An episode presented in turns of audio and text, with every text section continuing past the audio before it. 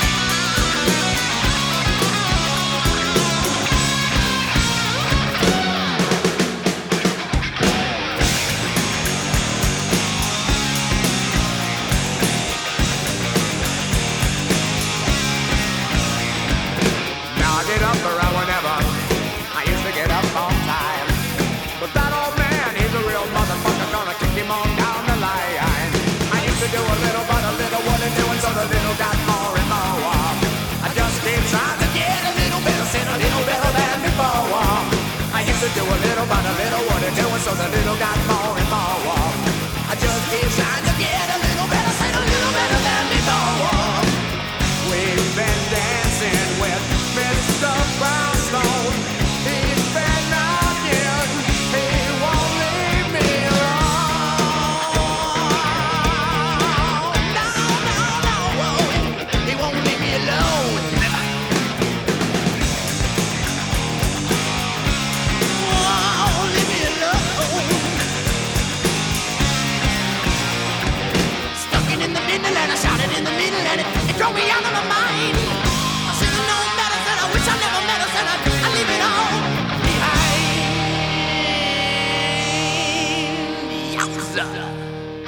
Empezamos con la revisión de la actualidad y el ministro de Salud Enrique París, en un nuevo balance diario de la pandemia, destacó la incipiente mejoría de la situación en el país. En particular destacó que se han registrado un 18% menos de casos nuevos en 7 días y 16% menos en 14 días, cuya mejoría se observa principalmente en la región metropolitana y de Trapaca, aunque las cifras no son tan auspiciosas en Antofagasta y O'Higgins. Asimismo, subrayó que la tasa de positividad es del 25%, lo que según dijo significa que la cantidad de personas con el virus activo también está disminuyendo. Por su parte, la subsecretaria de Salud Paula Daza reportó 3.394 nuevos casos, el número más bajo desde el 18 de mayo, con lo que nuestro país alcanzó los 279.393 casos totales. Respecto al total, 32.476 se encuentran activos y 241.229 pacientes han sido declarados como recuperados, cuyo último registro ingresó ayer a las cifras oficiales. En tanto, la autoridad confirmó 113 nuevos muertos con PCR positivo en el registro civil en las últimas 24 horas, con lo que la cifra total ya alcanza 5.688 muertos totales en base al informe diario oficial. No obstante, el último informe epidemiológico del DAIS, entregado el domingo, que incluye los muertos probables sin PCR confirmado, reportó una cifra cercana a los 9.000 fallecidos. Asimismo, DASA destacó que 2.106 pacientes se encuentran en la UCI, 1.756 conectados a ventilación mecánica y 398 en estado crítico. En tanto, a la fecha en el sistema hay 293 ventiladores disponibles en el país. Con todo, en el desglose por regiones, la región metropolitana sigue a la cabeza con 2.255 nuevos casos, seguido por O'Higgins 237, Valparaíso con 211, Antofagasta con 204 y Bio Bio con 107.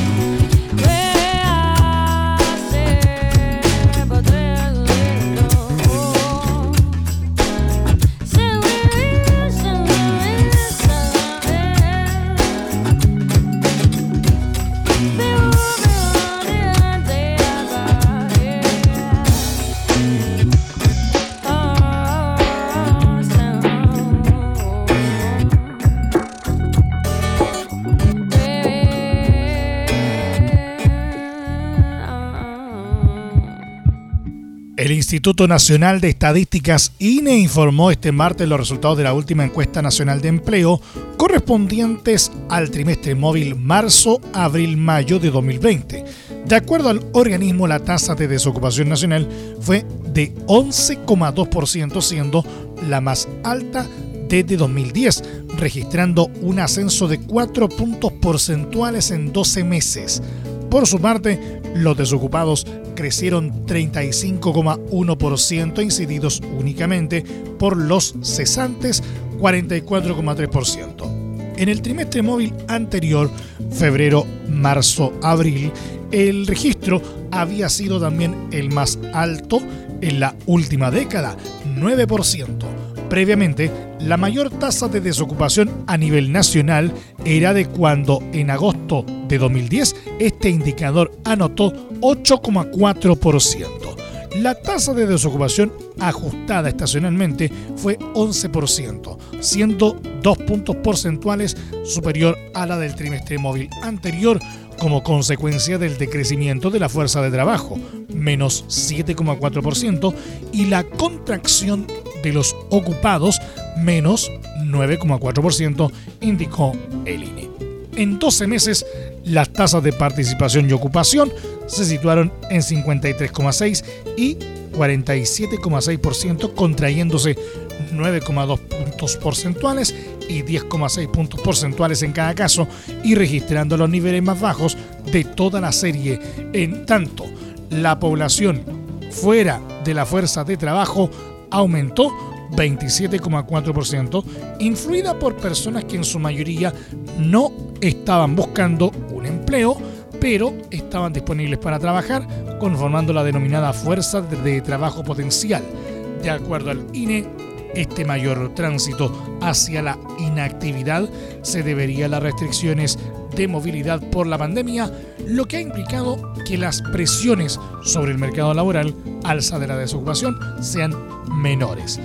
La tasa combinada de desocupación y fuerza de trabajo potencial alcanzó 28,1% con un aumento de 14,5 puntos porcentuales en el periodo.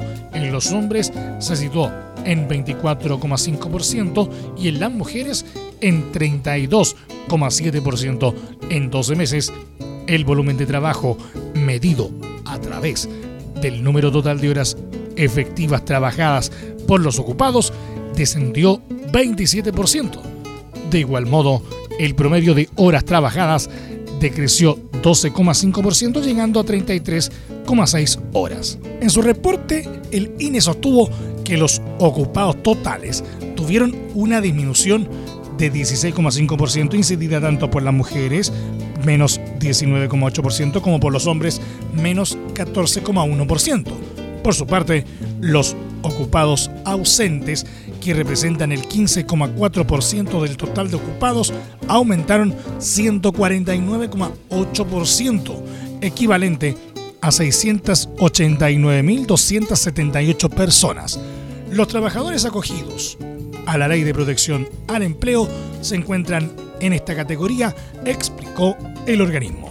La reducción de los ocupados en general fue influida por comercio, menos 19,4%, alojamiento y servicios de comida, menos 42,4%, y construcción, menos 23,1%. Sectores fuertemente impactados por la contingencia nacional que ha impedido el normal desarrollo de las actividades económicas. En tanto que por categoría ocupacional, los mayores retrocesos se observaron en los trabajadores por cuenta propia, menos 29,5%, y los asalariados formales, menos 8,4%.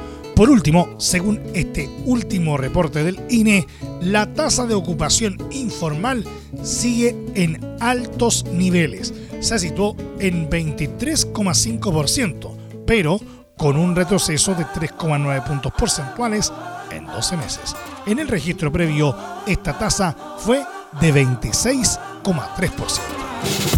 Tell me why you hold yourself like that. You look so sad, but don't tell me that you're giving up when I got your back. Still hiding from those people you can't forgive for what they did. You can't hold it on your own, but that's no way to live. Don't be scared, cause there's no doubt I lift you up.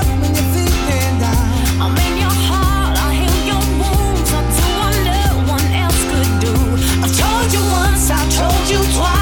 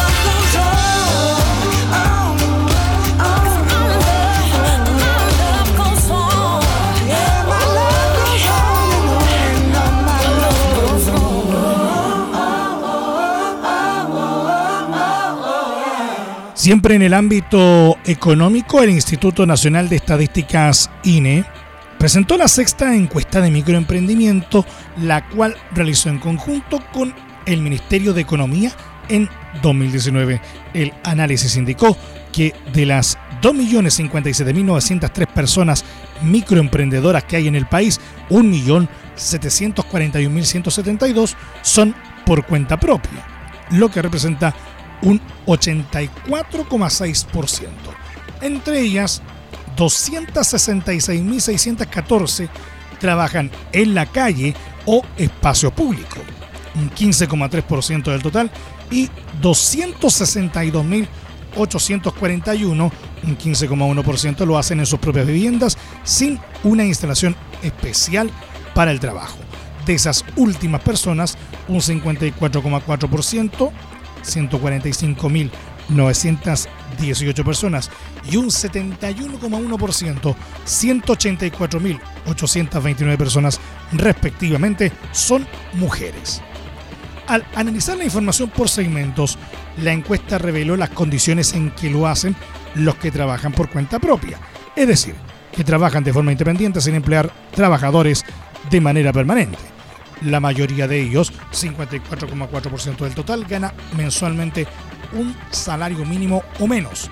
Otro 25,2% obtiene entre 1 y 2 sueldos mínimos y un 10,3% recibe entre 2 y 3 sueldos mínimos. Entre este tipo de microemprendedores destaca también el bajo nivel de escolaridad. Un 43,2% llegó hasta la enseñanza media y otro 28,3% solo cuenta con instrucción básica. En tanto, apenas un 1,5% tiene un postítulo, magíster o doctorado. A esto se agrega que la gran mayoría, 73,7%, no ha recibido capacitación para los trabajos que realizan y que de estos un 31,9% no lo ha hecho, pues no le interesa y otro 19% no sabe dónde acudir.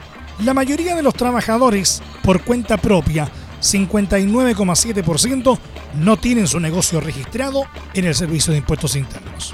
Un 57,2% además no cotiza en el sistema de salud y un 79,3% tampoco lo hace en alguna FP. Entre el 20,2% que se impone para la pensión, hay 17,5% que solo cotiza algunos meses. Las cifras revelan, a su vez, que los trabajadores por cuenta propia generan muy poco empleo remunerado, ya que el 81,7% trabaja solo. Por otro lado, entre quienes sí desarrollan su labor con la ayuda de alguien, la gran mayoría, 76%, esto es 240.164 personas, lo hace con solo una persona más. Sin embargo, gran parte de esas 240.164 personas tiene, en realidad, a un socio, 60,4% como ayudante y un 4,1%, 9.877 personas, tiene a un trabajador asalariado como ayudante. Destaca también que un 33% de esas 240.164 personas tiene como ayudante a un familiar no remunerado. Es decir, un total de 79.206 personas trabaja en los microemprendimientos, pero no recibe ninguna retribución monetaria directa. Respecto al financiamiento del negocio, el 54,4% lo hizo con ahorros propios y un 19% puso en marcha su microemprendimiento a través de créditos. Llama la atención que de ese grupo de personas que acudieron a un préstamo, un importante porcentaje, 44,6% solicitó el dinero a amigos o parientes y solo 29,4% pidió créditos a los bancos, finalizó el libro. Ahora que estás aquí, ahogado en medio de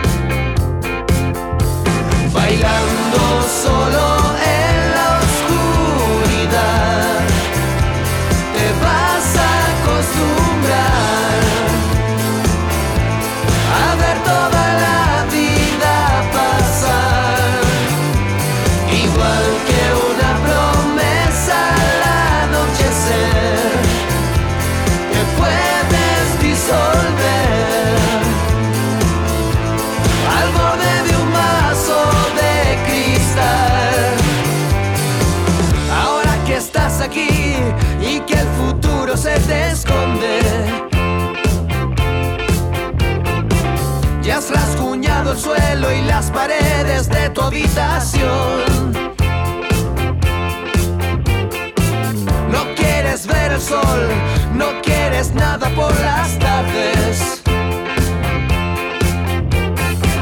Ninguna sensación que nos haga sentir mejor. Bailando solo en la oscuridad, te vas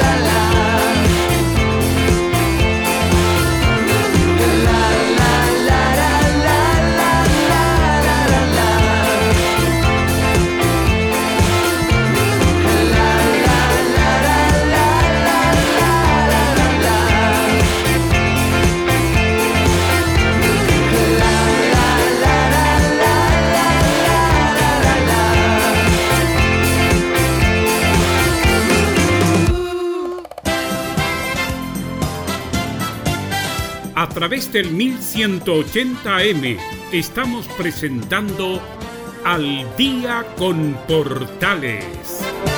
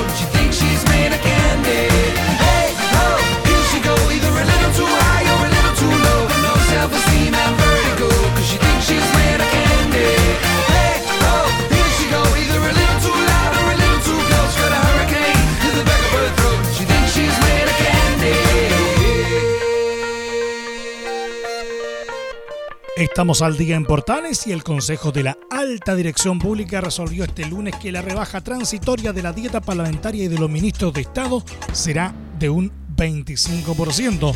En tanto, por unanimidad, se resolvió que la rebaja para el presidente de la República y los cargos que sean de su exclusiva confianza, es decir, sus secretarios, intendentes, gobernadores, delegados presidenciales y seremis, será de un 10% los demás cargos de confianza del mandatario verán una rebaja del 1% en sus remuneraciones. Hasta ahora, las dietas de diputados y senadores eran equivalentes a la remuneración de un ministro de Estado y las del resto de las autoridades sometidas al nuevo sistema se fijaban por ley. En lo sucesivo, sus remuneraciones serán fijadas por una comisión de cinco miembros designados por el presidente de la República con el acuerdo de los dos tercios de los senadores en ejercicio, quienes deberán reunir las calidades de ex ministro de Hacienda, ex consejero del Banco Central, ex contralor o subcontralor, ex presidente de alguna de las cámaras del Congreso Nacional y un ex director nacional del Servicio Civil. Según lo estipulado en la ley, esta rebaja es transitoria, efectuándose por única vez y regirá hasta que la comisión a cargo de fijar las remuneraciones permanentes cumpla por primera vez su labor. Para cumplir su tarea, informaron, el Consejo de Alta Dirección Pública celebró 17 sesiones, destinando 10 de ellas a conocer las opiniones de expertos, académicos, exconsejeros, representantes de organismos internacionales y ciudadanos. Además, reunió antecedentes y efectuó análisis técnicos para sustentar su decisión. Según explicaron desde el Consejo, la ley establece que la rebaja debe efectuarse respecto de la última remuneración percibida por las autoridades, la que en el caso de parlamentarios y ministros era de 9.349.853 pesos.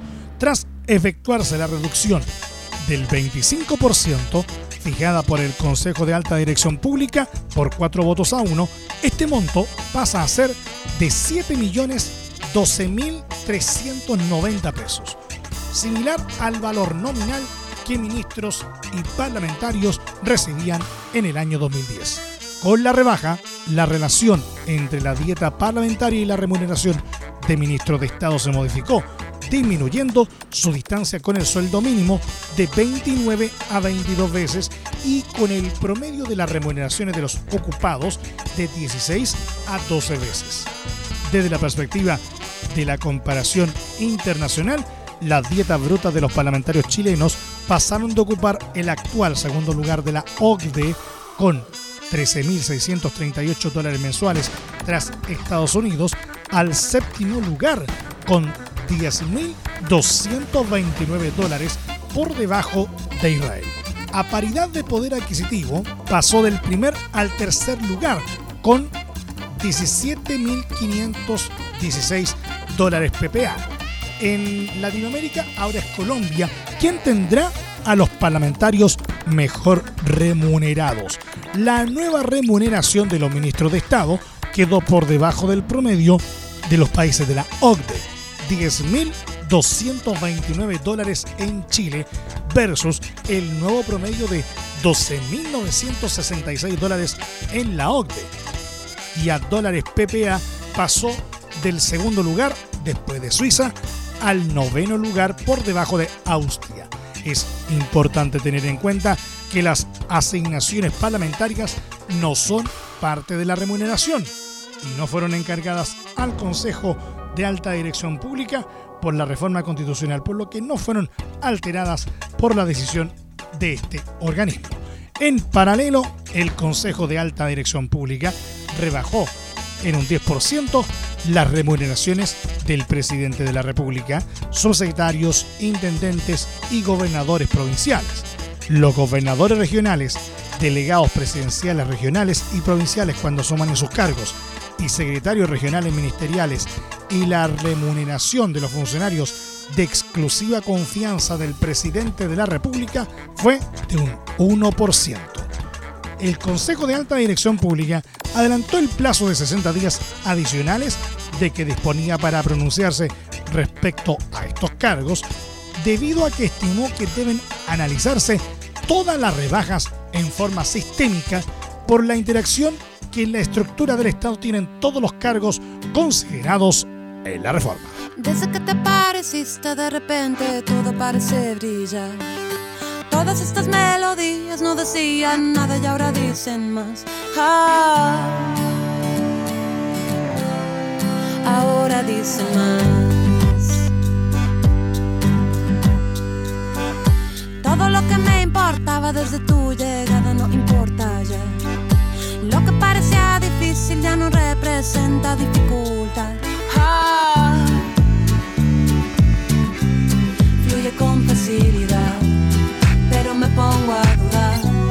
Me confundo y no distingo si está bien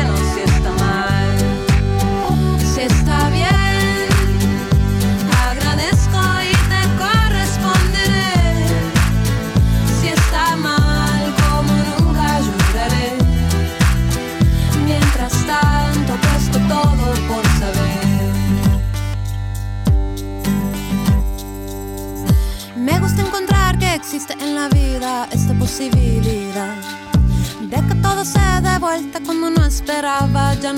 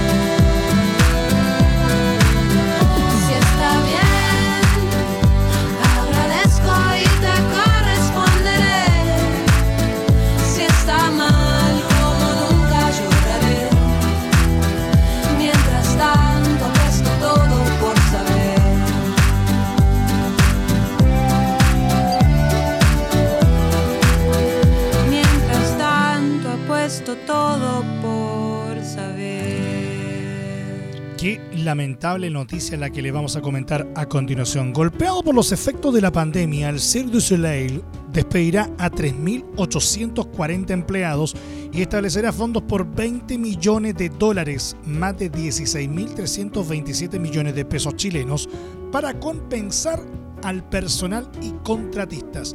El célebre circo, una de las empresas de espectáculo más conocida del mundo, se declaró en quiebra este lunes debido al impacto de la pandemia del coronavirus, mientras los principales inversores de la compañía presentaron un plan de reestructuración de sus deudas que supera los 900 millones de dólares, es decir, más de 734.724 millones de pesos. Cirque du golpeado de lleno por los efectos del COVID-19, anunció en un comunicado que pidió la protección judicial contra sus acreedores y que ha solicitado al Tribunal Superior Provincial su aprobación para reestructurar la compañía que ya se encontraba en dificultades financieras antes de la epidemia. Según la compañía, los tres inversores del circo, la estadounidense TPG Capital, la china Fosun Capital Group y la institución financiera Caisse du Dépôt et Placement du Québec aportarán 100 millones de dólares estadounidenses, mientras que el gobierno de Quebec inyectará otros 200 millones. En marzo pasado, la empresa circense fundada en Montreal en 1984 y que hasta la aparición del coronavirus operaba 44 espectáculos en todo el mundo, despidió unas 4.680 personas, un 95% de su personal, debido a la cancelación de sus espectáculos. Además, se enfrenta a la suspensión de pagos. La compañía tiene una deuda de unos 900 millones de dólares, fruto del acuerdo de 2015, valorado en 1.500 millones de dólares por el que el fondo de inversiones estadounidense TPG se hizo con una participación mayoritaria de la compañía.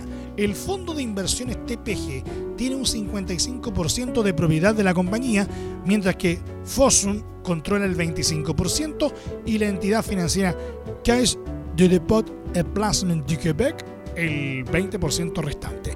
Cirque du Soleil señaló que tiene la intención de volver a contratar una sustancial mayoría de los empleados despedidos cuando lo permitan las condiciones económicas, una vez que se cancelen los cierres obligatorios y se puedan reiniciar las operaciones.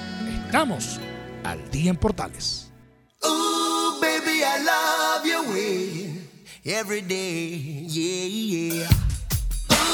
Baby, I love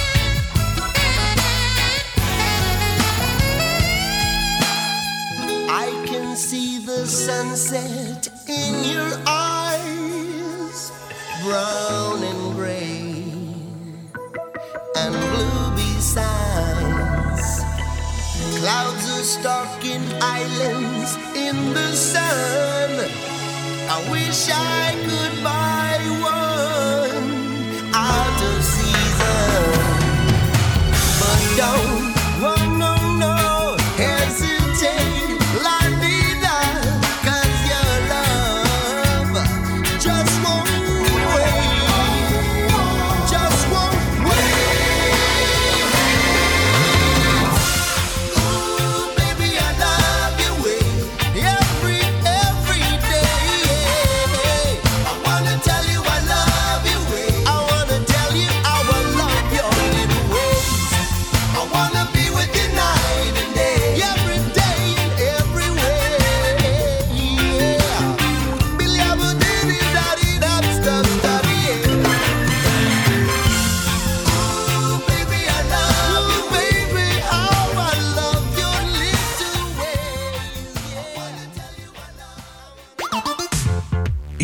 Vamos, no hay tiempo para más. Hasta aquí nomás llegamos con la presente entrega de Al Día en Portales a través de la señal 2 de la Primera de Chile. Les recordamos que la restricción vehicular para mañana miércoles en la capital tiene nuevo calendario. Mucha atención. A partir de mañana, miércoles 1 de julio, cambia el calendario de restricción vehicular. Veamos. Mañana miércoles la restricción afectará a todos aquellos vehículos catalíticos inscritos antes de septiembre de 2011 cuyas placas patentes terminen en los dígitos 0 y 1. 0 y 1 la restricción vehicular para los catalíticos mañana miércoles. En el caso de los vehículos no catalíticos sin sello verde, se verán afectados aquellos vehículos cuyas placas patentes terminen en los dígitos 0, 1, 2 y 3. En ambos casos, la medida rige de 7.30 a 21 horas. Les recordamos que este programa se estrena de lunes a viernes en horario de 20 a 21 horas, con su respectiva repetición de martes a viernes en horario de 2 y media a 3 y media de la madrugada. También les tenemos que recordar que a partir de este momento este programa se encuentra disponible en nuestra plataforma de podcast en Spotify y en los mejores proveedores de podcasting. Búsquenos como al día en portales. Un nuevo encuentro con la actualidad y las buenas canciones mañana, Dios mediante, en este mismo horario. Cuídense y ahora más que nunca, quédate en casa, porque el próximo puede ser tú. Ojalá que eso no ocurra. Nos vemos, chao.